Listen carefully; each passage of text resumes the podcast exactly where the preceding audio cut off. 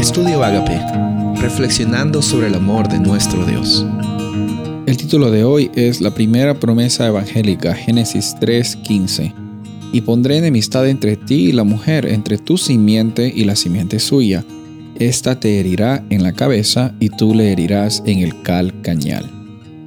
Mientras que Adán y Eva eh, lastimosamente escucharon la voz de la serpiente y decidieron definir su identidad y su realidad y su experiencia por lo que ellos pensaban que era lo mejor para ellos, eh, el pecado vino a la humanidad, eh, la separación entre Dios y el ser humano ocurrió, esa separación que causa una muerte eventual porque no estamos conectados a la fuente de vida y pues Dios efectúa, pone en, propósito, pone en, juego ya el plan de salvación. En primer lugar, dando esperanza al ser humano, que no iba a ser su final simplemente vivir con pecado, que, vivir una experiencia de, de escasez, de esclavitud. No, aquí dice Génesis 3.15, que es conocido este versículo como el protoevangelio, el primer evangelio, la primera eh, promesa evangélica, la primera promesa de buenas noticias que encontramos en la Biblia,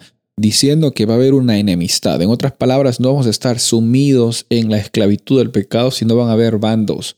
Un bando que va a estar en contra de la esclavitud del pecado va a venir y va a establecerse para que tengamos libertad del pecado, no que vivamos con pecado, sino que vivamos libres del la esclavitud del pecado, de las consecuencias del pecado, de la carga del pecado. Y todo eso es efectuado por medio de eh, el sacrificio de Cristo Jesús y su intercesión por ti y por mí. En esa promesa en Génesis 3.15 encontramos bastante luz. En aparentemente un momento de tinieblas, cuando el ser humano se equivocó, Dios establece y ejecuta ese plan de salvación.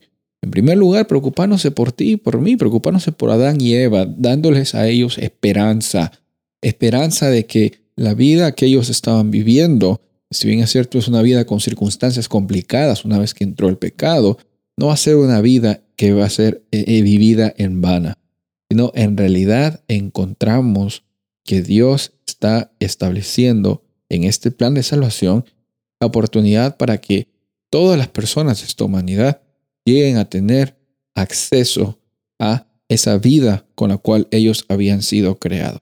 Y por medio de Jesús tú y yo tenemos acceso a esa realidad. Por medio de Jesús no tenemos que estar esperando a, que en un futuro todo sea restablecido, no. Eh, hoy día tenemos el privilegio de aferrarnos a estas promesas, aferrarnos al Evangelio, las buenas noticias, ser transformados, responder a Dios y decirle gracias Dios por la previsión, la provisión que tú ofreces por medio de Cristo Jesús. Y no estamos definiendo nuestras vidas por los problemas que no tenemos, sino por la presencia de Dios en nuestros corazones, en nuestros planes y en nuestros sueños. Soy el pastor Rubén Casabona y deseo que tengas un día bendecido.